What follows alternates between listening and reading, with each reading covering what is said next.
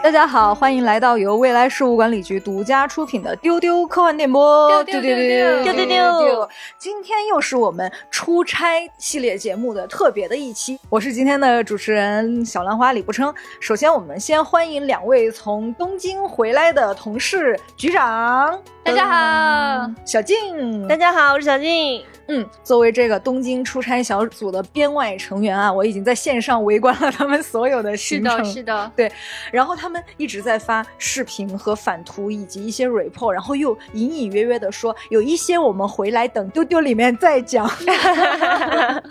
所以我今天就带大家一起来揭秘啊，他们到底在东京有秘对这些隐藏的到底是什么有趣的事情呢？那么随着时间的推移，我们来到了东京啊。首先，二位久违的去日本有什么感受吗？第一感觉就是很热，对，太热了。我从来没有在这么热的季节去过东京。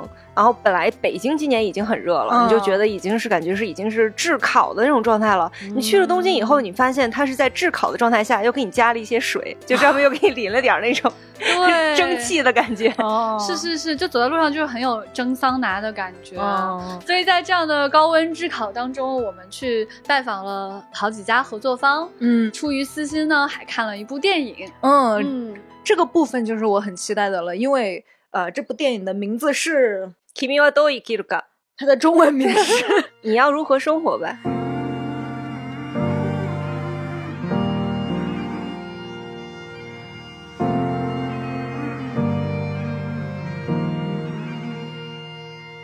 对，就是宫崎骏的新片，因为这个电影零宣发，然后它现在还没有引进国内，所以我们对于这个电影到底是一个什么样的片子就感到非常的好奇，想听一下你们的观后感。这个比较有意思的一个点呢，就是 局长他听不懂日语。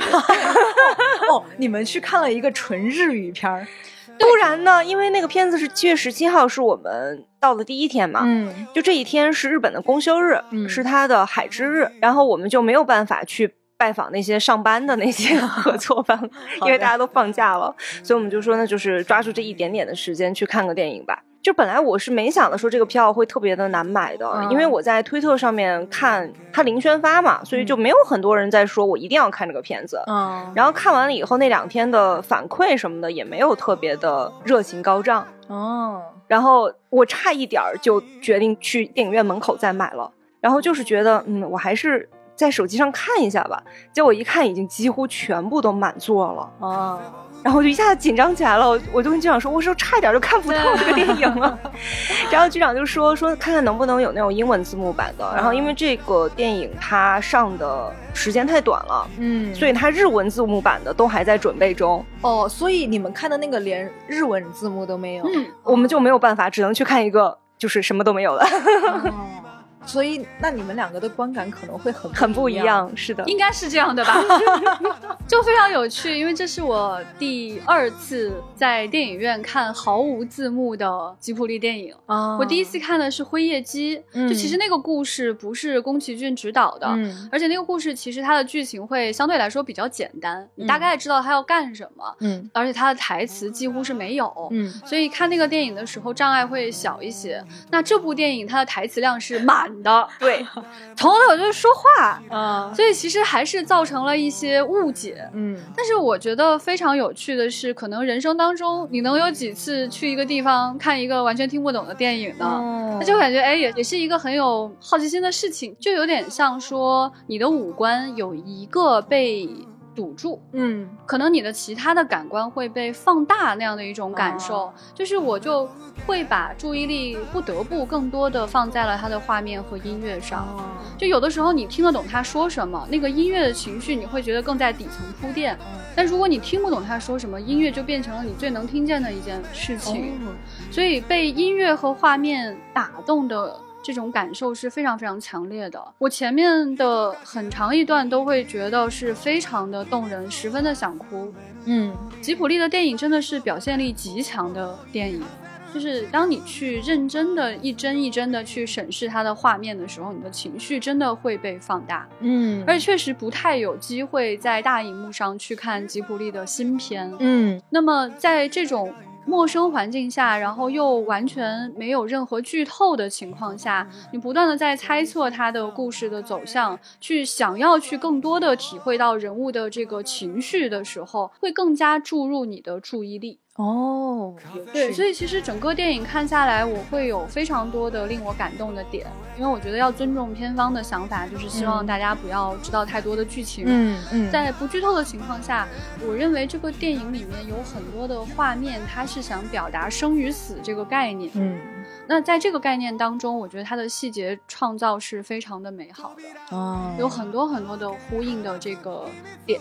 但是它其中还有非常多的非常宫崎骏式的表现方式，包括人物的形象、人物的语言方式、角色的选择和一些有趣的小生命的新角色的这种创造，都非常非常的丰富。就整个电影看下来，你会觉得宫崎骏的质感是非常的强烈的，而且确实他有在刻意不要让你知道里面本身要讲一个什么样的。还蛮复杂的一个故事，所以他在海报上面画出的那个鸟，只是这个故事的其中的一部分。哦，听完之后更想看了。而且你要知道，虽然局长讲了这么多，但他其实只是看了画面，以及和我对的一些答案。哦，那么我们再来听听看小静的观后感。作为一个能听得懂日语的人，我其实看这个电影开头的时候，就是开头大概可能一两分钟的时候吧，我就已经非常非常感动。那个感动是来自于吉卜力工作室的那种进化，就是开篇是一场火灾。然后他让我看到，就是你用手绘的这个动画，你如何去呈现出火灾的这种紧迫感和恐惧感。然后我就心想，你们怎么这么棒呢？就是在已经很棒的情况下，怎么还能更棒呢？嗯，就是这种感动，就是这种这样一个已经是业界顶尖的工作室。还能够不断的进化，还能够不断的变得更好的那种感动啊！我觉得小金那个描述，就是他说吉卜力的进化，我就觉得好安利到啊！他们这回其实还是挺有自信的，因为吉卜力工作室其实是有一整套特别完善的宣发体系，他们就知道我们投入多少，然后在哪里宣发，我们最终可以得到大概多少的票房，这个其实已经是非常精确的可以计算出来的了。但这回他们就敢做一个从来没有做过的事情，就是零宣发。零宣发到什么程度？就是我们去看的时候，他的那个影院的那个海报都没有一个就是朝向观众这一面的海报啊。我们找那个海报就找了半天，做到这么极致，非常难以找到那个海报。这回看了的观众也是，就是喜欢的人会很喜欢，但是也有很多人的反馈是看不懂，就是日本人。就我们去早川书房拜访的时候。局长就说他只看了画面嘛，就是因为没有能够听懂。然后就有一个日本的编辑就说没关系，就是很多日本人也是听能听懂，也没有看懂它是什么故事。它这个一百二十多分钟其实是一个很长，然后讲了很多很深的事情。我作为一个资深的吉卜力粉丝，我到前面可能四分之三或者五分之四的时候，我都会有点困惑，甚至于说带着点怀疑。嗯，我虽然也觉得很快乐，因为它有很多小动物啊，有可爱的一些少年的友情啊，这些东西我都可以去享受它。但我脑子一直有一根弦，这就是宫崎骏的最后一部作品吗？你就给我看这个。然后一直有这样的一个怀疑在，然后我心想，如果是只是这样的话，我可能是会有点失望的哦。结果到最后的时候，一下子那个当他揭开那个谜题，我就哭的不行了。就整个电影结束，经常想跟我对答案嘛？我就情绪就还是没有办法平复。我们两个在那个商场里，我可能又走了五分钟，嗯，然后我才能够正常的开始说话。哦。天哪！我听完只有一个想法，就是求求了，快引进吧！我已经不行了，就是感觉什么剧情也没有听到，但是就已经我我不看这个不行。我们买的是那个杜比厅，啊，就很大很大屏幕上，而且日本他会把那个就放映的时候，他会把逃生通道的那个绿色的那个牌子也灭掉哦，就整个非常非常的沉浸，你只能看到那个画面，嗯，巨大的那种手绘的画面。然后你看那个的时候，你你会能发现它很多细节，因为它是手绘的嘛，就不像是那种什么电脑绘画什么的就那么精细。它那个镜头一拉远，那个人物就会变成豆豆眼。在这里就敷衍一下吧，就很混，你知道吗？然后那个走路的姿势也就马上变得僵硬。然后下一个就是给他一个特写的时候，这个人马上又精神抖擞，很立体，很有皱纹，非常好笑。哎呀，怪可爱，怪萌，真的很有乐趣。就是这个手绘的动画真的是很有魅力的一件事情。就宫崎骏其实给的细节真的是太多太多了，非常非常值得大荧幕上去看。而且我这一次又被杜比听给感动到了，因为他的声音的呈现非常的美妙。日本人是非常有礼貌的，一开始就看到很多人就是端着这个可乐和爆米花进去，我心想这个片子为什么要买爆米花呢？它也不是个 这种感觉的电影呀。但是在整个全程，除了离我们非常近的一个人，我隐隐约约听到他在吸那个可乐呼啦呼啦的声音，全场就。真的是掉根针都听得见，我不知道他们是怎么把自己爆米花吃完的。嗯，而且就是大家哭或者。有任何反应都是很小声、很隐忍，就是你是听不到的。结束了之后，我站起来，我看见后面有一个老太太哭得很伤心，就是哭得哗啦哗啦的，然后拿拿那个手绢在擦自己的眼泪，但他们就没有出任何的声音，所以整个的观影过程是格外的沉浸的。虽然我们的座位是比较靠前偏的位置，对，那这种体验就是前所未有的。哦，这也是一种新的观影方法。我以后去日本的话，我要去体验一场，就是看一场自己听不懂他们在说什么的电影。嗯，这个片子关于故事不想给大家剧透太多，但是我想让大家知道，这是宫崎骏做出的一个最好最好的告别，满意了，我非常满意。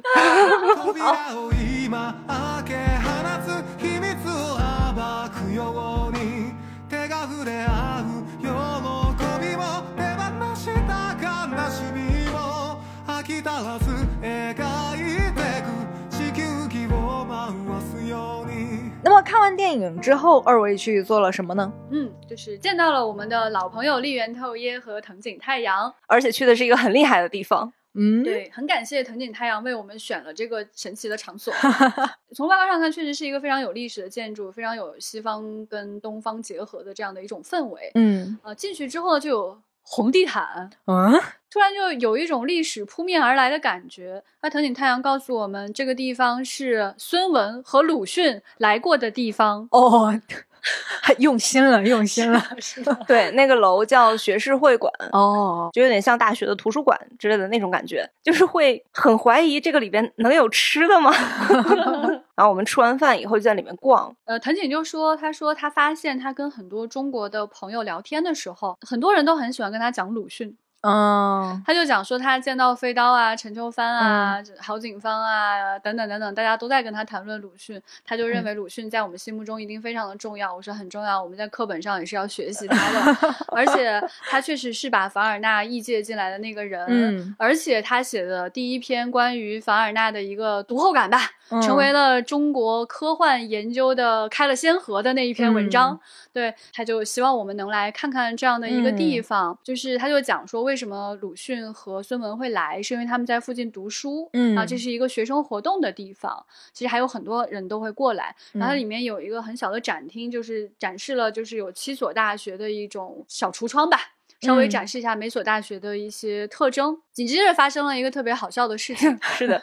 就这种好笑的感觉啊，我觉得可能会对我来说更奇特，因为他们前面在说什么的时候，我是不知道的。嗯，我们走到道路尽头的时候，看见了一个穿着西装笔挺的一个工作人员，他应该是整个大厦的工作人员。嗯，然后他看了我们一眼就不见了，不见了之后呢，我就在想他可能没什么关系就走掉，结果他拿了个小册子冲出来，然后就纷纷递给大家，然后做解释，因为不知道他在说什么，看他的表情如此的严肃，我就以为他在跟藤井太阳说。我们这个厅可以用来干什么？是一种商务介绍。嗯，结果他走过来之后，就跟又讲了一遍。小俊就告诉我，他说的是，他指到这个大厅的一张照片，指着这张照片，认真的说，这个就是半泽直树下跪的地方。哇，好意外啊！怎么是这样的画风？就是你想一个工作人员一个箭步冲出来，这么积极的跟每个人发小册子在介绍，他竟然说的不是一个商务会谈的内容，他就是想告诉你这个地方拍了半泽直树哦，就名场面哦，名场面，可能这是这个工作人员最在意的地方。而且学士会馆上面是酒店，所以那个大叔实际上就是那种典型的。日本五星级酒店大叔的那种装扮，你可以想象一下，就非常的西装笔挺。然后我我也是看到他，就是探了一下头，然后就消失了。然后我想，嗯，他可能是以为我们是住店的客人，看了一下，然后就觉得不是，就退回去了。我没有想到他会冲出来跟我们讲说这是半泽直树下跪的地方，而且 藤井跟我们推荐那个地方的时候，说的是这是孙文跟鲁迅来过的地方，结果人家学士会馆就是本地人出来以后推荐的，就是说 嗯，你看我们这里有半泽直树下跪的大厅。好的好的，现在我看确实是这个地方的，能认出来，能认出来。推荐各位朋友去看孙文、鲁迅来过的地方，以及半泽直树下跪的地方，要去打卡的理由增加了。就非常感谢藤井啊，就是很用心。嗯啊，很久不见，跟几位朋友见面也是非常的开心。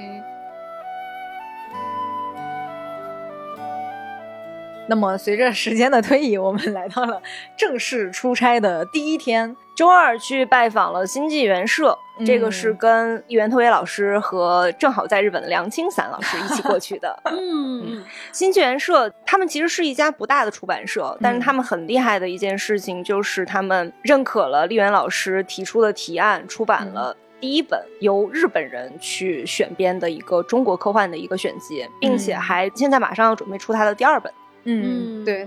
这个选集的第一本叫《时间之梯》，第二本是叫《宇宙尽头的书店》。第二本的话，预计也是在今年底就会出版，而且这个出版社还在翻译韩松老师的《红色海洋》。哦，《红色海洋》也是由立原透也老师参与翻译的。立原呢，就是《三体》这套书的监制之一。然后呢，他其实也一直都是韩松老师的深度粉丝。对对对，有可能会是第一套在日本出版的韩松的长篇。其实，在新纪元社出《时间之梯》这本选集之前，日本的出版和发表的中文科幻，基本上是因为它先被翻译成了英语，所以才能引进到日本。但是新纪元社从开始做《时间之梯》开始，它是直接从中文翻译到日文的，所以也是很了不起的，进入了一个新的阶段。没错，没错，就这个点其实也是他们蛮自豪的一个点，也是我们非常非常尊敬他们的一个点。在现场也表达了这种强烈的感谢，因为过去确实日本异界科幻基本上是英文的，大部分都是英文的经典的小说和新小说。那么他们一开始接触到中文科幻，是好几个人都讲到，说是先看了刘宇昆异界到英文的一些短篇作品，所以呢，其实现在。中译日的译者相对来说是比较少的。对，那第一个做出从中文译往日文决定的就是新纪元出版社，所以真的非常非常感谢他们做出了这个划时代的决定。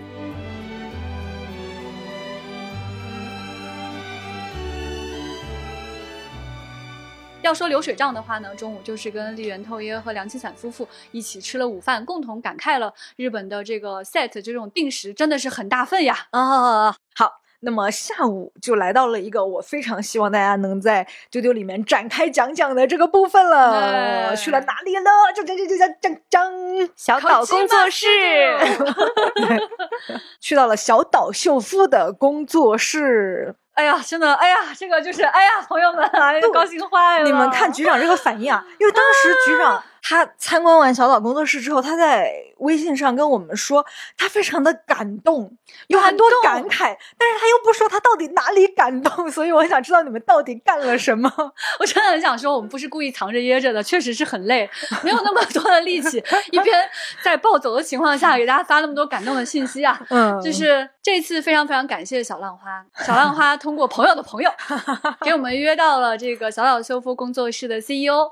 啊，它的日文名字叫星际啊，我一直以为它可能会翻译成真四，结果不是。我们先是呃有半个小时参观他的工作室，而且这个工作室是新搬过来的。哦，如果大家关注新闻的话，他们搬过来时间不是很长。嗯，在接受深度采访的时候，小岛和他的 CEO 还说，这栋楼上呢其实都是上市公司，是因为楼里面有他们的粉丝，他们才能租到这栋楼的。哦，所以刚刚搬过来，就有很多东西非常非常的新，也很值得参观。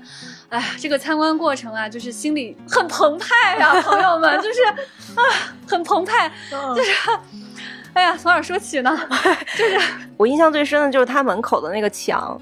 就是我们先被领到了一个休息室嘛，就是他们员工喝茶，然后那个他们可以喝那个免费的饮料，有一个自动贩卖机，里面有很多很多免费的饮料可以喝，然后可以在那里吃饭，可以在那里休息或者会客那样的一个场所，就是那种非常现代的一个装修，然后旁边有一个那种黑色的墙面，那个墙面上面签满了名字，每一个名字旁边都会有一个小小的拍立得拍下来的那个人的。头像。哦，然后局长就说，因为我们其实也有一个那样的签名墙，嗯。然后每次就要跟大家解释说啊，这个签名是谁的，那个签名是谁的。我说这个主意好呀，哦。直接拍一个拍立得在旁边。嗯，他们非常的羞耻，就是蒲城的这位朋友就告诉我们哈，说此前他们的那个工作室也有一面这样的墙，嗯。走的时候他们才知道那个墙是不能带走的。哦，我心想啊，好绅士，我就赶紧问他说，那这面墙是可以带走的吗？他看了看墙，想了想说不知道哎。啊，你就感觉到一种奢华，就是嗯无所谓。没关系，来了的朋友就签名啊，留不下没关系，就是我再签喽，有新的喽，这种感觉。对，就是，然后他带我们去参观的一个地方，是一个就是经常很多人来参观要拍照的一个点。嗯呃，先是看到了一个可 o 玛的 logo，嗯然后一转身就带到了一个黑色的房间，嗯然后他按了一下开关，就像游戏里面的那种开合门一样，就像哗打开。哦，然后在那个暗黑的环境当中，你看到一道光逐渐变宽，然后它里面是一个完全明亮的，就好像太空舱一样的一个明亮环境，正中间站着一个等身大小的卢登斯像。哦，好梦幻啊！我当时我那个心跳就没办法控制，嗯然后呢，我就拿着手机想去拍一个小视频，嗯然后就从外面逐渐走进去。嗯当我走到那个卢登斯旁边的时候，我就手抖了一下，那个画面就完全抖掉了。嗯为什么呢？因为它用的不是那个骷髅版，而是真人版，就是那个里面的人物的那个雕像的眼睛和睫毛做的是如此逼真，吓了我一跳。啊，这真的是这这不知道该怎么形容。然后它那个整个那个呃船舱里面的感受是两面都是镜子，地面上有一格一格的这种灯光嘛，嗯所以你远看是一种无限嵌套的感觉。啊，在里面拍照其实是拍不出什么美来，基本上是黑的。那小姑娘就吐槽说：“哎，这个就是得 P 很久啊什么的。”反正就是高兴啊，那个高兴的感觉就是已经就是有点儿冲上头了那种感觉，就是你好像已经进入到游戏当中去了。在这里激动了半天啊，拍了一些照片之后，他突然打开了一个门，就是那个 说啊，这里也有一个门是可以走过去的哦，就那种特别平静的一个语啊然后。突然推开了门，就是就很平静，就带我们走进去。他说：“啊，这里是就不能拍了。”啊，朋友们，这里面是什么呢？嗯是游戏的美术设计的原画和部分道具。哦，我跟你说，当时那种感觉就是有点晕，有哦点晕，就是而且是实际使用的，很多还都有签名。就特别可怕，很晕，嗯很晕。而且你知道吗？就是它里面有一些东西是我不曾知道的一些信息，比如说那款金色的项链，我不知道它是有实物的。后来这位朋友就讲说，他们其实蛮喜欢做实物，然后扫描的。哦呃，就说他们其实除了这种很精细化的这种小东西之外，他们像比如说蛋糕啊什么，他们都会把它实物做出来再去嗯扫描。哦我说我确实不知道这个信息，之后上线的这个小小修复的这个纪录片里面，也许会有这样的一些信息的出现。哦但说实话，它里面的很多物品啊，这个物件儿，有一些画面是在小岛秀夫工作室出版的这个画集当中你能够看到的，有一些确实是没有见过的画面，但有一些物品呢，又是在小岛秀夫的 Twitter 上可以见过的画面，就是一种又熟悉又不熟悉，又知道又好像又不知道的感觉。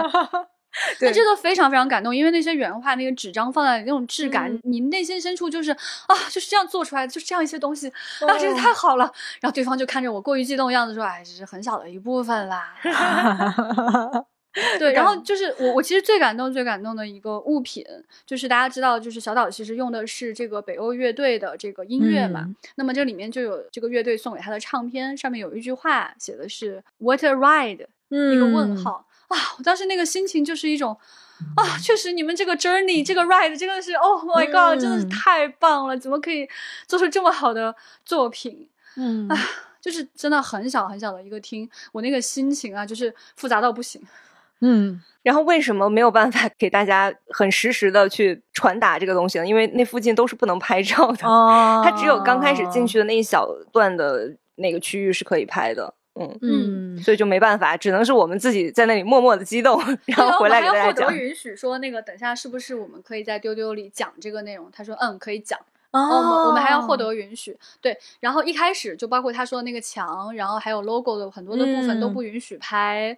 对，然后就是出了这个部分之后呢，会进入到一个就是这种走道，这个走道是完全就是黑色的墙，上面有一些做成了那种老式电影海报的他们的游戏海报。嗯，然后他们就讲说，小岛是想把这个地方装饰成一个老式电影院的感觉啊，希望你走进来有那种老电影的那种味道。嗯，然后墙上呢，就是大家可能比较熟悉的一些海报，和我们在 Twitter 上见过一些的各种他的这个 跟他的各种朋友们的一些合影吧。对，就很神奇，就觉得都见过。然后他带我们去参参观的那个就是奖杯陈列，嗯，有非常长的一条走廊，嗯，里面有非常非常多的各种各样的各种各样的奖杯，嗯，获得的各种荣誉，大大小小的吧，他都很尊重，全部都放在里面。然后我有一个东西很喜欢，就是他的。贵宾会客室，嗯，是一个非常像二零零一的船舱的一个，里面完全洁白的，然后它的座椅是一个圆形的圈在一起的这样的感觉的一个地方，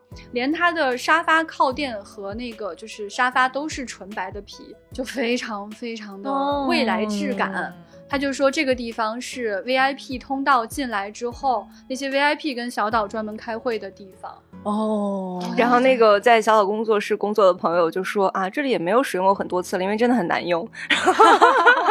还有说圆形的会议室真的是不好用呀，他就一直在感慨。然后我就我说我可以坐一下，他说你坐吧，我就坐在那个灯光当中，想象一下大家都是在这里完成了什么样的谈判，就很开心。我出来了以后还跟局长说，我说你觉不觉得他很像那个 EVA 里边就是 J 就是那个决定整个地球命运的那么一堆的那些长老，他们开会的时候不是围成一个圈吗？对，那个的缩小版，就我就觉得只有会那种程度的大佬，他才会在一个圆形的会议室，而且在一个完全没有办法放笔记本和纸质和电子版的笔记本，对对对，没有办法记任何笔记的地方，只是坐在那里聊天。哦，就感觉是一些影响人类时间线走向的重大决定会在这里发生。对对对，哇，太有趣了！原来你们没有发的地方都是这样的一些地方，对，就特别有意思。那靠背还很高，一看就是大佬做的，就很奇特那种感觉。你就感觉到小小秀夫的那种中二就是无处不在，无处不在，所有的细节都要体现出自己的那种中二之气。哦，啊，我都有点上头了，天呐，真的，我跟你讲，你还没有到那个最上头的部分呢。我还有，还有，还有什么最上头的？快讲！就是我最感动，最感动，当时就是感觉就是一股热气冲上了鼻子和眼睛，甚至有点想哭，但不太好意思又忍住了的地方，就是他做人脸扫描的地方。嗯，就是它那个里面设置了很多的这个照相机，他平时就是在这个地方设置人脸扫描的。然后我们就问他说，是不是你过去游戏当中不是在这儿？他说对，他说以前主要是在海外做，这个地方是疫情专门设置的。现在小岛就喜欢他的朋友来了之后搁这儿扫一下，而且那种感觉就很感动，你就看到就是那种幕后的那种感觉，就是你看到了很多照片里存在的东西，它在这里出现，原来就是在这个地方他做出来，哦，就当时就是就是鼻子突然一酸。啊！而且那个装置放在那个很大的那个房间里，也不算很大的房间吧，就是整个那个装置基本上把它填满了，就是让人非常的感动。就有很多粉丝就很想说把刘慈欣扫一下。哦，我们期待一下以后，也许未来有可能有机会有这样的梦幻联动。我们还参观了他的这个录音室和他的剪辑室，就是那个奢华程度啊，我不知道该怎么形容，就觉得就是丢丢真的是初级阶段吧，就是我们买的设备太太。太基础了，那它整个设备特别特别的高级，那种氛围感。也不想说说这个这个录音室也并不是为了录播课而。建造的，所以是杀鸡用牛刀。这确实确实确实，那套设备实在是太高级了。对，然后它整个这个厅的设计也非常的美好，就是它中庭的地方还有一些这种几何黑色块状的这个立体的 cube。他就说这个地方是可以坐的。我说啊，这个设计好精妙，我好喜欢呀，也很有那种死亡搁浅的质感。他说谁会坐在这儿呀？很有道理，才不会坐在这里呢。很有道理，可能在里面上班又是另一种感觉吧。对对对，然后我们就来到了他带我们去开会那个会客室，它其实也是一个圆形的会客室，是黑色的，就不是白色的。它里面还有一面墙，其实是玻璃，毛玻璃那种感觉。我开始还以为对面也是一个会议室，其实只是倒影而已。呃，另外一头就是它有一个巨大的屏幕，用来放 PPT 嘛，毕竟是社畜的会议。呃。还有一面墙就是他放了《死亡搁浅》的这个小视频，一段是那个海滩，一段是山峦的这种感觉。嗯，那整个会议就是发生在这里，然后我们就跟这位星级社长聊得非常的愉快，然后介绍了一下我们的主要业务和我们嗯想去合作的一些点。嗯其实我当时也不是特别好判断到底是不是真的很愉快哈。那总之他的英文很好，所以我们主要都是用英文交流的，嗯时间很短嘛，就来不及翻译了。那据据你的朋友讲，他非常的愉快，以至于最后带我们去那个不能拍照的 logo 地方合了影。然后我问他能不能拍，说能拍能拍，他还指着那个真人手办 二分之一大小的手办说拍这个拍这个，最后还跟我们说哎可以发呀，我说能不能发，他说可以发可以发去发吧，他就非常的开心，他说非常期待你们的这些项目都能够成功，我觉得哦好温谢谢。暖啊，对社长还很惊讶小岛没有跟刘慈欣见过面他件事情。不知道，他不知道，他觉得小岛跟刘慈欣见过，他后来盘了半天，说小岛好像是跟刘宇坤见过。哦，对，他说啊，真的不可能吧？他们没有见过吗？他都不敢相信，就是小岛这么喜欢的人，对对对，到现在都还没有跟得上，是怎么回事儿？怎么回事？我们要创造这个机会，让二位见面。对，还有一个很小的点，非常的有趣，嗯就是它不是有很多电影海报挂在那边吗？啊、嗯就是装作电影海报状的游戏海报。嗯其中有一张里面是有陀螺的，然后嗯我就说说陀螺其实真的是我最喜欢的导演之一。嗯然后那姑娘就说啊，就 right now 现在就是现在这个时间点，他正在跟陀螺吃饭，在美国。嗯，对对对啊对对，就觉得好有意思，这样的一种就是啊啊，哎，嗯说不上来，就太多太多感动的细节了吧。最后我嗯们还获得了小岛秀夫工作室的一些小周边，就是有嗯那个小鸭子，其实我以嗯前排队去买过。里面还有一件 T 恤，还有一块小毛巾，以及一个塑料袋。对，这个塑料袋呢，小静还专门带过来送给小浪花。对对对，就是因为小浪花说他想要，不然我就丢掉了。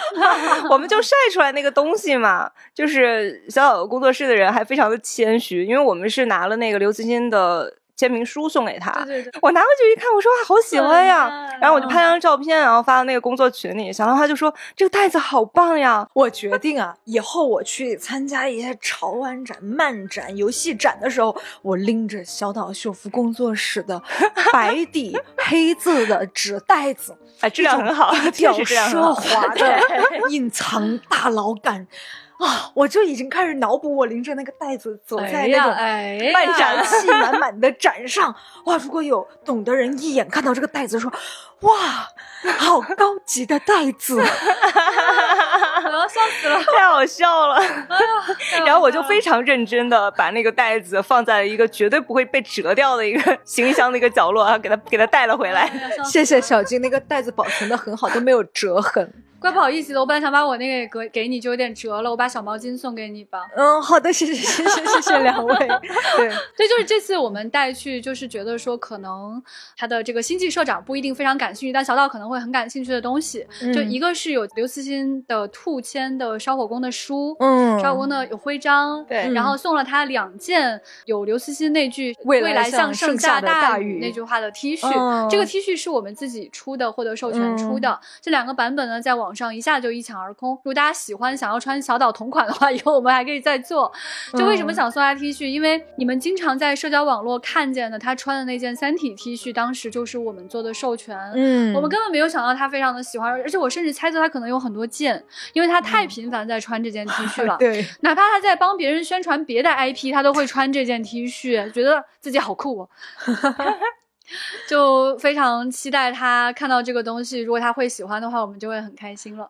而且要跟大家讲，这位新地社长真的是非常非常的资深，他跟小岛合作已经非常多年了。嗯他们以前是一起做合金装备的，哦而且他曾经是管理欧洲部门，所以他其实英文非常非常好。他们团队里有很多会说英文的人，嗯他完全就跟大家打成一片。就他的这个员工，你的朋友就讲说，他们这个社长其实是一个特别 nice 的一个人，嗯我们也感受到了，就非常非常感动，特别特别的好。我哔哔哔说了半个小时，他一直很认真的在听，在问，还问了很多的问题。嗯对然后这里面还有一个好笑的细节，很想跟大家分享，就是我们一直觉得啊，小岛秀夫真的是一个发推特过于勤奋的人，嗯嗯，对想，说我问了这个问题，说。就一直以来都很好奇，说他该不会有一个十人的团队吧？嗯这次终于得到了解答，确实都是他自己发的。哇，对方就回答我说：“对啊，对啊，自己一个人啊，就账号都在他手里啊，顶多我们就帮他整理一些资料，哦就是发全部的这个动作都全部都是他一个人，并且转发也都是他一个人，就是他一个人在管理那个日文的那个 account。他真的精力也太充沛了 吧！真的太可怕了。对啊，大家都知道现在在继续推进续作，而且他的这个就是电影版、电视剧版这些事情，他在美国不是有个 studio 嘛？他现在其实都很多事情在共同推进。我们就怀疑说，他这次去见陀螺，很有可能就是跟续作和其他的一些项目都是有深度的关联的。那在这么忙的情况下，他自己还要 social，还要追星，还要搞这么多个事情，然后还要管理一个好像十个人在发的一个账号，到底是怎么完成的？好神奇啊！所以很多那种啊天才的创作者，他就是有一些异异于常人的地方，真的好神奇哦。以防大家有人不太关注小岛的推特，我可以给大家讲一下，小岛推特就是每天能发一两百条的那种感觉。对，就是你就非常非常非常的多。就是你比如说，你前一天看到了一件非常有意思的事情，你今天说那我想给朋友看一下小岛昨天发的这个推，你就找不着了，他就已经。淹没在了他的那个推特内容的海洋里。对对对，所以其实我们就跟他们工作室的人讲，就是说他在中国也非常非常受欢迎，大家都很喜欢他们，我们也经常关注他，甚至我们创造了一个 tag 叫一些小岛秀夫的行为。对，然后星际就笑得很开心，特别懂这种感觉。对，就是我我觉得小岛对我来说是，除了他是真的是非常令我敬仰的国际顶级游戏制作人。之外，他真的是一个很有趣的人，就他喜欢的所有东西，我们也喜欢。对，就这一点，我觉得特别特别的打动我。是的，嗯，我觉得有时候我看小岛发社交网络啊，他去看了什么电影，他买了什么盲盒，他拆了什么周边，他有一种你不认识他，但是他的喜好度跟我们高度重很高，对，就想说，哎，我们看了这个片子，我要去看看小岛怎么发的这个东西，他多半都会发，而且我们现在确认了，就是他后面那个不是运营。就是不是小岛和他的运营，爱了 就是他自己，全是他自己发的，所以就是其实就会解释很多问题。就是你们知道，就是小岛秀夫其实他并不是从《死亡搁浅》开始红的，他其实呃是合金装备那个时候就非常全球知名了，相当于《死亡搁浅》是他成功之后的这个作品。嗯，那他合金装备里面他就干过很多怪事儿。你就会去想他是一个什么样的一个人，可以干这些怪事儿。然后你看他发的这些推特，你就知道他真的热爱全世界，热爱所有的东西，所以他能干这些怪事儿。给大家举两个小小的例子哈，一个例子是在 PS 版的合金装备当中，大家都知道，就是你的主角可以捏脸嘛，就是你可以塑造这个角色嘛。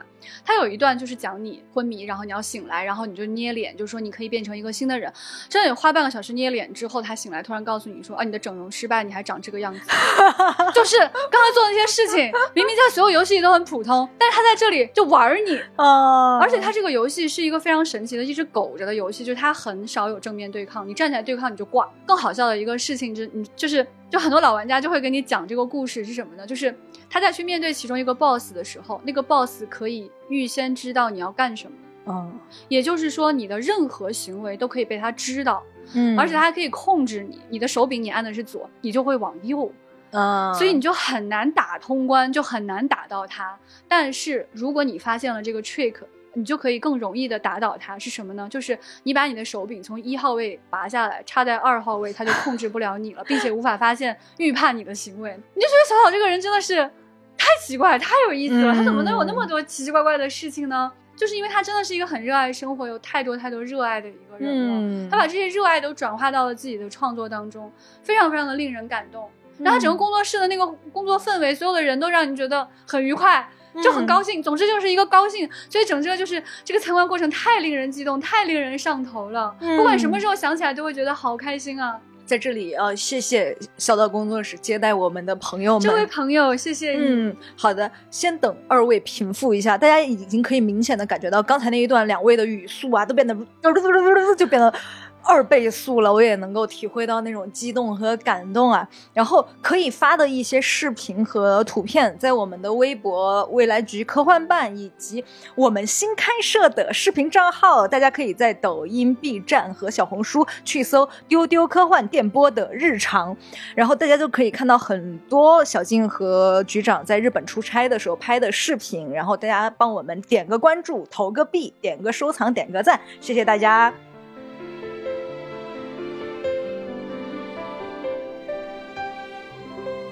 欢迎回来啊！刚才我们其实，在录音过程中，因为小岛那一趴讲的太兴奋，耗费了我们太多的精力，所以我们出去捡了一些装备，吃了点小饼干，喝了点水，回来继续跟大家讲。对，好了，现在血条补充完成了。那么随着时间的推移，我们来到了周三。周三好像两位去逛了秋叶原。秋叶原这个部分其实是一个比较短暂的逛的一个过程，因为比较好奇，就是疫情之后秋叶原会是一个什么样的一个状态。嗯，所以当地的朋友 Gabby 就带我们去稍微逛了一下，因为他在手办界是时间比较长，比较了解情况。然后通过他的介绍，我们发现现在卖的最火的已经不是手办，而是卡牌。哦，就一张卡牌甚至可以卖到两千四百万日元，两千四百万。对哦，可以卖到两百多万美元。对，就是我们就是一头雾水吧，我们三个人包括他在内，就一头雾水的逛了一下，也没有摸到什么门道，只是觉得哇，好厉害啊，好丰富的世界啊。总之是现在就是卡牌就是统治世界的那个存在了。哦，嗯。好的，那他就讲说，其实你在秋叶原一般的这种小店铺，你买到都是普货，嗯，然后他还指着西方人说，欧美傻宅，就买这种最普通的手办，就非常非常的好笑，一些手办界的鄙视链，鄙视链，对对对对，大概给我们介绍一下什么可动人偶啊，等等等等，其实对，通过本地人的这个 介绍的话呢，稍微了解了一下现在的秋叶原的一个状态。啊，这天中午在秋叶原吃了很好吃、很好吃的鳗鱼饭。好的，呃，下午去拜访了中央公论新社，对吧？对，中央公论新社也是一个非常老牌的一个出版社，它旗下有很多有名的杂志，然后其中有一个挺有名的一个杂志叫《富人公论》。去年有一个很大的一个公共事件，就是关于上野千鹤子是否曾经结婚的这件事情，然后上野老师也曾经发过一篇。反驳的一个文章，那个就是发在中央公论新社下面的《富人公论》上面哦，所以它是一个非常严肃也非常先锋的这样的一个出版社哦。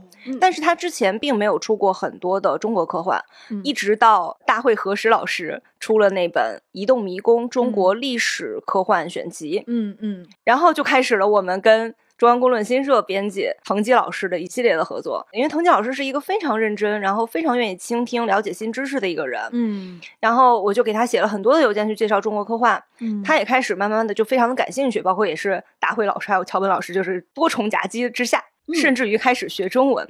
已经过了中文的四级啊，对，好努力啊，真的很努力，很惊人，对不对？嗯对，我觉得下次见面的话，我们很可能已经能够用中文跟他交流了。哦，然后他就非常希望能够直接用中文去看得懂一些中文的书，特别有趣。就是呃，开会的时候他们都在记笔记嘛，我觉得这个没有什么稀奇。嗯，结果到了晚饭时间，他也在记笔记。就是他发现我的耳钉是机器猫，然后我就跟他讲，机器猫以前就不叫哆啦 A 梦，我小时候它被翻译成机器猫，他就很认。真的把“机器猫”三个中文写在小纸片上，然后后来就大家就是七嘴八舌的，就每个人都想给他推荐几个中国作品。哦，我们推荐了钱立方啊，推荐了一些历史作品，然后大会也推荐了一大堆东西。他就认认真真把每一个我们推荐的作品的名字和作者名字写在那个小纸片上。嗯，那个小纸片最后就写的满满当当，然后拿着那个小纸片上在那说，嗯，中间写着机器猫呢，非常好笑。哇，真的很敬佩这样就是很有学习的能力，然后又很认真的人。就他写的每个字都很认真，写的很慢，用钢笔慢慢写上去，这样的状态一个人。然后当时跟我们一起开会的还有两位女性编辑，大家都聊得很愉快。他们问了很多问题，就针对这些问题，你就能看出来大家了解什么、关心什么、想知道什么。其实也是一个非常有意思的事情。就比如说他们什么东西在中国会更受欢迎啊，然后呃我们公司在做一些什么样的事情啊，等等等等，就很活泼、很有趣。嗯，那那个大厦呢，也是在比较核心的这个区域，那种超明几净的感觉也非常的好。嗯嗯，目前我们跟中央公论新社除了刚才。说到那本《移动迷宫：中国历史科幻选集》以外，还合作的一本书是《奔跑的红：中国女性科幻作者选集》。这本选集是我和大会以及桥本老师一起合作编选的。中央公论新社负责这本书的编辑也是这个藤吉老师。因为出了这本书，所以当时我就跟腾吉说：“我说我我们想过去给你介绍一下我们公司的情况，以及中国科幻的一些情况。你能不能帮我问一问，看你们那个办公室里边有没有其他的编辑是对中国科幻感兴趣的？”然后他就说：“好的。”然后他就真的很认真的帮我问了，然后叫到的就果然是两个女性的编辑，就是因为他们想问中国科幻是不是也像日本科幻一样，就是这个性别比方面有一些问题，包括女性的作者可能没有办法得到很多奖项，就是他们可能人数上是。比较多的了，但是还是没有办法得到很多的奖项，没有得到没有办法得到很多的认可。包括一些年轻的，就那个年轻的编辑，他还会问我说：“现在中国的女性科幻作家会不会保持着一种女性主义的思想去写作？”就他会有一些这种创作方面的这这种疑问，就还是挺有意思的。嗯嗯，他们很认真的在对待这件事情。是的，而且刚才小静其实提到的那本《奔跑的红：中国女性科幻作家选集》，其实那应该算是日本科幻界第一次出纯女性作家的选集，竟然是一本中国女性科幻作家的选集。我觉得这非常有趣，而且这件事情也启发了大森旺老师后来编选了一个日本女性科幻作家的选集。那么在这里呢，也跟大家预告一个在将来会发生的好消息是，未来局也会跟明世合作，在国内同步去推出这两本选集的中文版，请大家期待啊！我们都正在努力的做。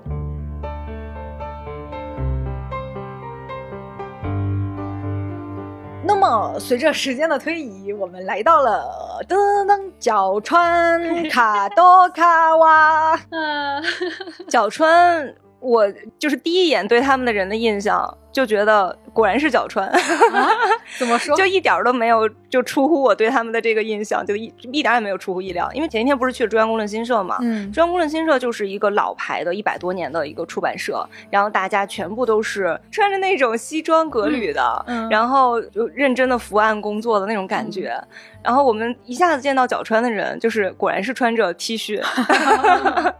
然后穿着非常舒服的裤子和鞋，然后拿了一个帆布包的这样的一个女生就迎出来，一边跟我们一起坐电梯上去，一边跟我们说：“啊，我们现在都已经居家办公了，就是为了见你们，我们这次才过来的。”我就说：“哦，不好意思。”对，角川其实是我们在日本合作的非常深厚的一家嗯大型的是呢。怎么说呢？出版行业巨头了。我我记得就是有一个番叫《骷髅头书店店员》，它里边有一个对日本每一个出版社的形容，其中有一个对角川的形容是：他角川要把新刊发售写满日历的每一天，啊，就他们每一天都在出新的杂志、新的图书。我们跟角川其实已经合作过的项目，包括刘慈欣的童话《烧火工》的日文版，然后包括刘慈欣《山养上帝》的日漫改编，嗯。然后同时，这个日漫也会被我们引进回国内来发行中文版，而且在接下来我们还有非常多的日漫改编的项目要和角川合作。对，嗯，所以这一次呢，就是很想跟他们再隆重推荐一下韩松老师。嗯，哎，就感觉到说对方其实对刘慈欣的认知已经比较深入了，嗯，也很愿意出了。那。呃，是时候跟他们再好好讲讲韩松了。所以呢，我们提前就准备了一个很长的 PPT，翻译成了日文，后来也翻译成了英文。啊，这个版本也都给韩松老师看过了，就带过去给他们介绍。一方面深入的介绍韩松老师的写作状态和他是一个什么样的人，以及说国内外各界学者对他的评价，以及说媒体评价。那么还有就是《轨道三部曲》的。个介绍，应该说对方可能在此之前也接到过一些关于韩松的一些资料，但这样面对面的介绍呢，就可能会更重视一些吧。我觉得非常有趣的是，其中一位主编给出的反馈。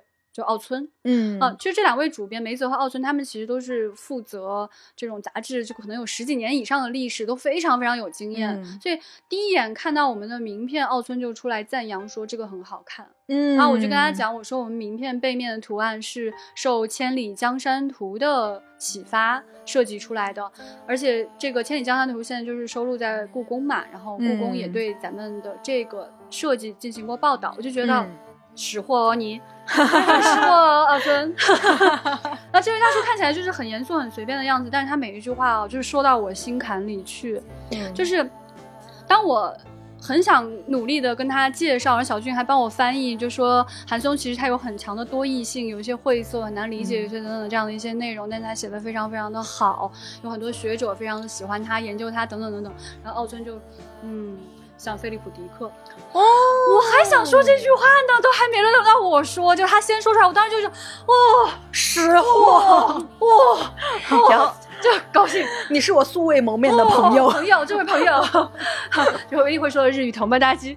这位朋友，你真的还太行了哎！对我们这回拜访的角川，实际上是他的一个漫画部门。对对对，所以是梅泽老师跟奥村老师都是专门负责漫画的。嗯，然后这个奥村老师就说，感觉如果要是把韩松老师的作品改编成漫画的话，可能没有办法像刘慈欣作品那样。就是成为畅销书，但是大概应该会得奖吧。我就说，哎呦，哎呀，然后，然后他后面很好笑，他后面他后面就开始挠头，然后说，哎呀，真是好麻烦呀，我就最擅长就做这样的事情了呢。我心里就很开心，你知道吗？就非常非常的开心。你觉得他在认真的想这件事儿，而且每一句话怎么说的那么准确？他没说几句话，然后就说这些，我就觉得。哎呀，我的天啊，就是有点过于感动，而且不太一样，就小静还能听懂他说话，我都跟他完全隔着一层语言，那种感动就更胜一层。真的很想看日本的艺术家改编轨道三部曲，因为日本就是一个轨道交通特别发达的国家，他们对轨道这件事情就是有很多的理解和想象。然后奥森就讲说，他说就是他找的这个做。刘慈欣的这个画家会比较大众理解一些。他说他手上还有很多古怪的艺术家，我就呼，然后我就跟他讲，我说其实你的创作可以很自由，嗯，怎么样都可以啊。当然，我觉得其中一个我很喜欢的改编方向是像 Paprika。就是金敏那样的一种感觉，他就哦哦哦哦，就很点头，然后我就啊很感动，然后我我我就想告诉他说，我说韩松老师很随和，因为其实我们对刘慈欣作品比较谨慎嘛，他们反复跟我们进行了很多轮沟通，他们特别尊重刘慈欣的版权方，然后这次我就想告诉他说，就是韩松老师的作品，其实你任意的改编，韩老师都会很支持，他都会表扬你、鼓励你，他都会喜欢，然后对方就突然松了口气啊，真没想到韩松是这样人，不会吧？没想到他会这么好沟通的吗？对，其实韩老师本人就是跟他的作品不太一一样。对，韩老师生活里面是一个非常 nice、非常关心人的。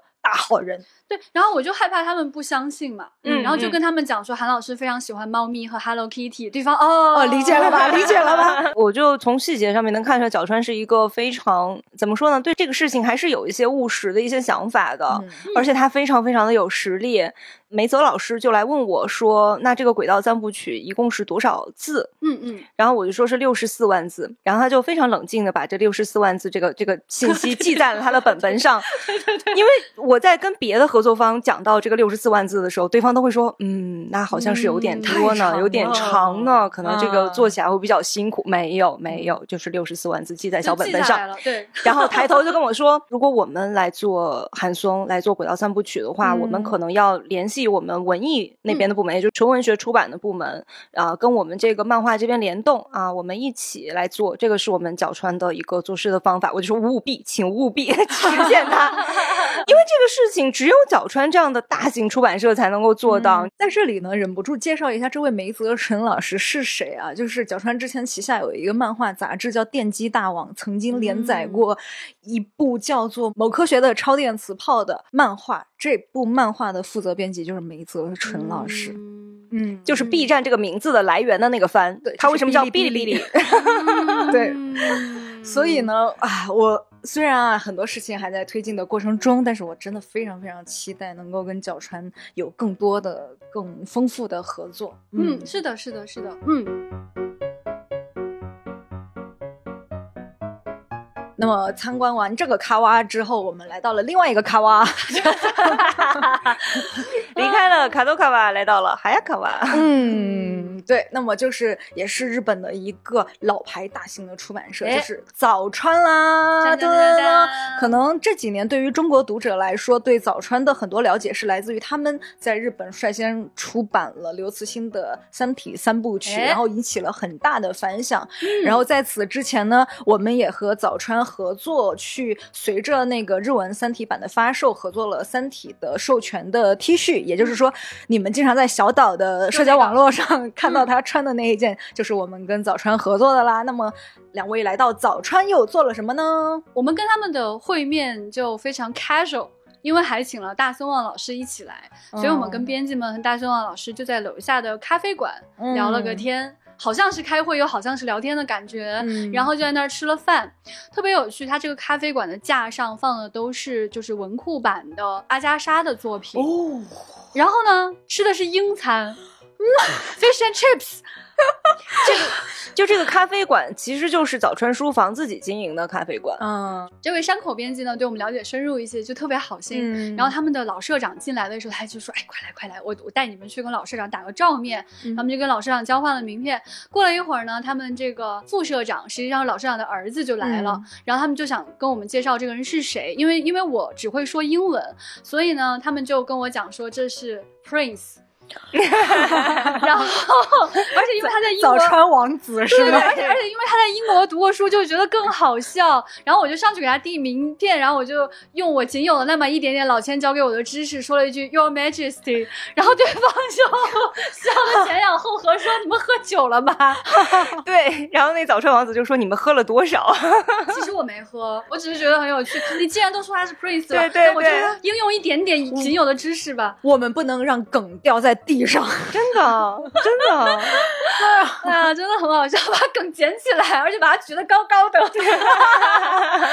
然后他后来就是他们带我们去就是楼上参观嘛，嗯对然后就发现他们真的非常喜欢科幻，然后他们给我们看就是他们出版的各种经典科幻，嗯华氏四五幺啊，然后就是冰火啊，嗯还有就是冰火的那个电视剧的画册啊。嗯就其中有一位编辑没怎么说话的，他就跟我展示说这些画册这些东西是他做的，他很喜欢。嗯然后他们的年轻的杂志编辑向我们展示了说，你看这篇是我们发表的，就是韩松老师在科幻春晚上写的那个对对对写作那篇，嗯他说这个很感动，我就啊有也有被感动到，就是他嗯认真的拿出来给你看的那个过程，你会觉得啊很认真，嗯其实那个看上去很年轻的编辑是他们现在 S F 杂志的主编，是的，是的，对对对非常厉害。他们嗯整个希望能够杂志的这个调性能够更年轻化，然后也不断嗯的就是在改变自己。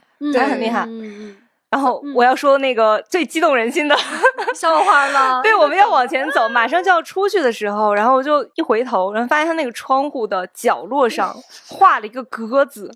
画了一个就是双手举起，就举起一个叉的一个鸽子？我就惊了。我说你们是看了 Mondays 吗？他们就说啊啥？你在说啥？是 Mondays 啊，那是什么 什么什么什么什么什么是 Mondays？这个地方插入一个前情提要啊，我们前一段时间在北影节的时候，呃，也是我们几个录了一期节目对，叫做个《如果不让上司发现这个循环，就无法结束》。对对对对对，这个循环就无法结束。嗯总之就是一个日本今年的职场时间循环题材的啊、电影，然后里边有一个很重要的意象就是鸽子，嗯，对，就是鸽子会撞到玻璃玻璃，嗯，对，对，那个是电影之中就是关于循环的一个非常非常重要的一个点，就是他会反复的提到鸽子，然后反复的做那个。手势，然后结果我就看到早川的窗户上面贴了一个坐着那个手势的鸽子，我简直太奇妙了。然后我就跟他们说，我说回不来了，而且这一周真的过得很辛苦。如果再循环过这一周的话，就太辛苦了。而且它是一个科幻杂志的一个编辑社，就是跟那个电影里边的那个编辑社还很像。而且他们就讲了，他们说日本现在很受欢迎的就是时间循环的题材。嗯，对对，嗯就全部都能对得上的那种感觉。然后我就整个啊上头，然后我就开始拼命的给他们推荐那个电影。在聊天过程当中嘛，嗯就包括跟丽媛啊什么，我就跟他们推荐说，今年我最喜欢看的日剧就是《重启人生》，然后他们都说那是什么？嗯，我们这回见到的日本人，没有人看过《重启人生》。啊，我真替他们感到遗憾。所以就很好笑，就是一个出口内销案例过程，然后拼命跟每个人讲，这个真的很好看，拜托你们看一下吧。啊，还有一个文化差异的一个东西，我回来就跟小龙还讲，小龙还爆笑，就他的那个，就刚才讲到说 S F 杂志的那个主编，他是一个很年轻的编辑，是一个九零后，至少是嗯九零后，不不知道是不是九五后，他就问我们说。火锅店是开 party 的地方吗？那个，我觉得当时这个问题真的给愣住，就是觉得很难回答这个问题，是还是不是呢？是怎么问出的？因为大家知道，就是马上世界科幻大会 WorldCon 就要在成都举办嘛，嗯对对然后我们就非常非常期待，大家都很开心，就聊到这个话题，然后就就说你们来了，请你们吃火吃火锅，呀。对。然后这个编辑就说，对中国人来说，火锅店是开 party 的地方。我们就说你为什么会有这样的一个感觉呢？他说去吃火锅就是大家都是会唱歌呀。然后还会举灯牌是吗？举灯牌唱歌呀，然后他们就开始哼那个歌，你知道吗？将将将就是这样将用将这个声音哼，就是你想到那种严肃的中年编辑突然做这件事情，就觉得好可爱。就是他们对所有对中国火锅店的影响，全部来自于海底捞。是的，是的，是的，他们那个将将将的，我们也听出来是那个说嗨嗨说拜拜的那首歌了，好可爱呀。然后结束了之后，就是大森汪老师真的好可爱啊！嗯，他就从他那个小布袋包包里面哈，就掏出来一个酸奶发给我们每一个人。他就是在后面续摊的时候，他问我说：“刘慈欣有没有在写新作啊？”我说：“他有在写新作。”他说：“我不信。”全世界人民都好关心这个问题啊，真很可爱。嗯，好的。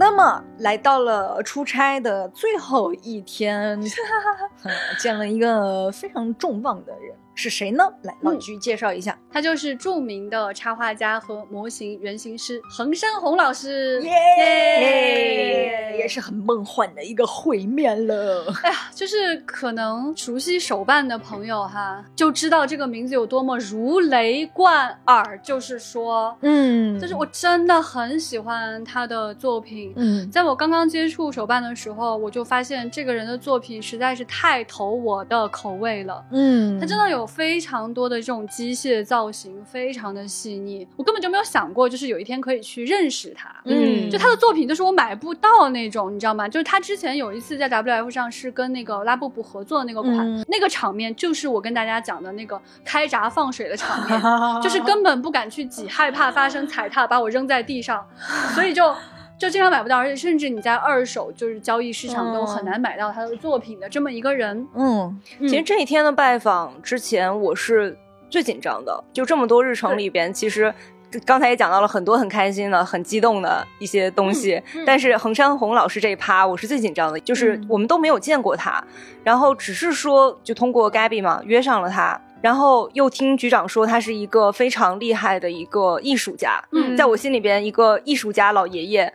总是会有一点点怪癖的，他就是很怪，就是大家都知道他脾气很差，他都会骂海洋堂哦，就什么人可以随便骂海洋堂啊，就很害怕。其实我还挺紧张的，而且我我就是想找他合作嘛，但是我抱持的那个心态就是，假如他不高兴就算了，或者是我我就是只能见他一面，向他表达一些我的喜爱之情，然后他不愿意接招完全没关系。结果你知道吗？见了面之后，他就先说他看了五遍《三体》，然后我们拿着他给他的礼物，然后怀着非常忐忑的心情，然后到那个地方见到他的时候，就觉得已经开始放松下来了。就他跟他的妻子一起来的，嗯，整个就是好像特别开心、开朗的一个样子。你说哎，你们好啊，就那种感觉。然后我就觉得哎，好像没有那么凶。然后他说啊，往这边来，这边来，我们找一个咖啡馆坐下。然后就路上他就。跟那个就中间介绍我们认识的那个朋友叫 Gabby 嘛，Gabby 就问他说：“你看过《三体》吗？”他说：“《三体》我都看了五遍了，我都 我都会背了。”然后 Gabby 就问他说：“那你有纸质版吗？”他说：“啊，我没有纸质版，我都用电子版看的。”这我就放心了，就害怕送了，因为我们买了，因为我们买了《三体》日文版给他，然后他就说：“我都用那个电子书看的，因为这样方便我查那些很难懂的词汇。”然后我一边就是顺着那个电梯往上走，一边听着这些。就是零零七八岁的这个信息，然后就觉得自己的心慢慢的平静了下来，就觉得这个后面的对话应该还是蛮开心的。对，就是因为我们找的这家合作方呢，Gabby 呢，就是结果跟老爷爷非常非常的熟悉，就整个谈判过程就不是一个谈判。Gabby 说就不要给名片，我直接说，然后老爷爷就嗯，好啊，好啊，好啊，好，没问题。他说，而且呢，我当时就在想说，假如他能同意，嗯。然后因为时间比较短的关系，他如果能给我提供一张画就可以。就老爷爷说，我画超快，画多少都可以。对，然后说，呃，你需要那个模型吗？他说，其实很多人还是喜欢我的模型，没有那么了解我的画。对，然后他甚至掏出了他的新作品，就是他给一个科幻杂志画的科幻版的《爱丽丝梦游仙境》给我看，说这是一个新，我就觉得你还需要跟我介绍你自己吗？然后我就夸赞他这个爱丽丝画的可真是太好了，我真的很喜欢他，就是既有他自己的风格，甚至有一些莫比斯的那种风格，就是哎呀，真的很喜欢，我发自内心的赞美，他就很高兴。我给他看这是我买的玩具，我买了他的玩具，他就给我看他新出的玩具，我说这个买不上，已经买不到了。他就特别的高兴，然后他就说我画超画画超好的，然后说我做那些立体的东西都做的超快的，他说：“你们你们真的不要我做一个立体的吗？”要要要 要。然后然后他就掏出了很多他最近做的一些立体的作品，说这个我就是直接做的立体作品，给你看一下。我喜欢喜欢喜欢呀。就 然后最神奇的你知道吗？就是他当时就是说他第一步可以先给我们看一些草稿，然后下一步再看怎么合作。我说还可以这样啊？就是我以为就是他画一个拿去就施舍给你们，你就没得选那种。就他还跟 Gabby 说你们有什么要求？我说还能提要求啊？我当时就愣住了，我说我。我没准备要求，这趴我在心里都没有准备过，你知道吗？我一句都答不上来，我就说，我就我就啊，那那啊，如果是有女性和猫就更好了。啊！天哪，就因为你们把心理建设已经做到这儿了，对，发现哇，每一步都是惊喜。对，就跟这个老爷爷聊天，非常非常的开心，就是。一下子你就能够感觉到他也是一个科幻迷，他就跟我们讲说，我《三体》看了很多遍，我现在身边已经没有不看《三体》的朋友了，因为谁不看《三体》，我就跟他绝交，我跟他没什么可聊的。说我不跟他聊天了，我就哎呦天哪！你看是不是同路人？你后面的一切，就局长在你介绍说我们那个项目是什么，希望他画一个什么样的画，这一切就特别的顺利。哦，谢谢。就好像每一句话都说在了他的心感上，他就很开心，说嗯，好啊，好啊，好啊，这种。我当时。我就不知道该怎么形容这种感受吧，就是有点过于激动。然后这个时候呢，就是 Gabby 就掏出了帮我们准备的那个签名板，就 Gabby 帮我们找那个签名板还是折页的，对，很大一张，就那个东西都不好买，你知道吗？一般都是单页的，就很大一张。他就在那边审视了五秒，就开始画。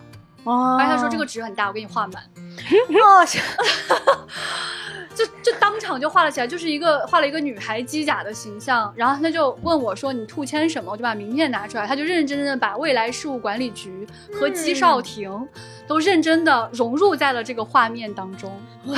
然后忘了写自己的名字。对他当时很高兴，画完之后说：“我可画的真好呀！”我们离开之后很久了，晚上我们跟 Gabby 一起吃饭，后来 Gabby 收到一条消息，爷爷说：“啊，忘了签字，忘了签名，留下来给我签名。”老爷自己提出来的，他说：“那个忘了给你们写名字了，就是你们可以把它留下来，我上好色以后再给你签上名，然后再再给你送过去，然后顺便告诉你们，我八月底会交稿。”啊。就是那种你知道吗？偶像追出你两里地，说 让我把名字签上，把颜色给你填上。天哪，你知道吗？就是你不，你可以不知道他是谁，你可以就是没有喜欢过这个人，你听这个故事，你就会有一种很感动的感觉了。其实我有一个感觉是，其实我们不是第一次去拜访这些人，因为很多人可能，尤其是在前三年，大家都。在线上其实已经达成了很多合作，就出过很多作品。它是一个有积累的一个过程，不是说你今天说，哎，我想去日本拜访，然后我想认识这些人，然后人家就接待你，其实不会是这样的。其实有很多前期的沟通，然后我们终于见面了。其实很多时候就是去见老朋友，然后还有一些，比如说小岛工作室也好，横山红老师也好，虽然我们之前未曾谋面，但是因为我们有一些共同的爱好。共同的光共同的朋友，对共同的朋友，所以也像见老朋友一样。所以我觉得，感觉这一趟就是有一种去见老朋友，去回顾一下我们之前我们做了什么，接下来我们要开启新的旅程的那种感觉，就让我觉得整个过程就非常感动。而且因为这次拜访的第一天，我们去看了宫崎骏的那个电影，嗯，宫崎骏这个电影其实是关于他创作的一个总结嗯。所以我的后面的每一天，我都在就是当我见到一些很。有创意性的这样的一些伙伴，然后大家聊完这个事情，晚上回去我就回想起那个电影，我又觉得啊，又要哭一波。哎呀，就是想到创作这件事情，想到这么多可爱的伙伴，因为我们现在都还是在比较年轻的阶段嘛。嗯，你没有办法想象说一个年老的人在他的创作最后阶段会是一个什么样的感觉。然后他那个电影就带给我的那个感觉是一种信心，一种感动。嗯，就是你在这条路上一直走的话，你会有这样的一个经验。你得到的是这样的感悟，嗯嗯。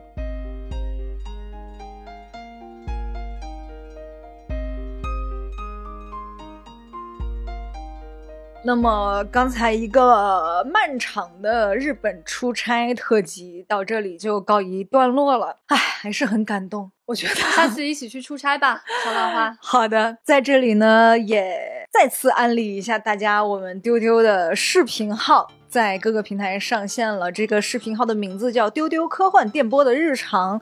在这个里面，你就看到小小秀夫那个工作室的视频了。对对对对对，这里边除了啊我们出差的各种奇遇以外，包括我们会有一些日常的生活的分享，还有横山红的作画过程。哦，对对对对对，还有我们的办公室趣闻啊，一些啊科幻作品的幕后啦，一些宅物的安利啦，都可以在这个号里面看到。那么你在小红书、B 站、抖音搜索“丢丢科幻电波的日常”这几个字，找到我们的账号，然后关注它，然后获取更多丢丢用丢丢眼睛看的世界的画面吧。另外，还想给大家推荐一个炎炎夏日非常合适在室内体验的一个活动——三体引力之外沉浸式科幻体验。体验地点是上海西岸凤巢 AI Plaza。在全平台搜索“引力之外”即可购买。更多空间解析、玩法亮点和购票链接，请关注未来局科幻办和丢丢科幻电波，不错过任何当件信息。耶！那么也欢迎大家在所有能够听到。这期节目的平台为丢丢科幻电波点一个订阅，然后给我们的节目点赞收藏，也欢迎大家在留言区互动。然后喜欢丢丢的朋友呢，可以加微信啊，未来局接待员，他的 ID 是 f a a 零五零四，然后搜索这个 ID 号，然后加上他好友，给他留言丢丢，就可以加入丢丢的听友群，和大家分享更多的。趣闻，那么也欢迎所有的全世界的任何想要打广告的人来跟丢丢建立合作。嗯，大家在节目的文稿最下方找到我们的商务合作邮箱。给我们发送你的介绍和合作需求，与我们建立联系，期待和大家合作。那么今天所有所有的节目和所有所有的广告就到这里结束了。啊，希望大家有一个愉快的周末，再见，拜拜，丢丢丢丢丢丢丢，拜拜。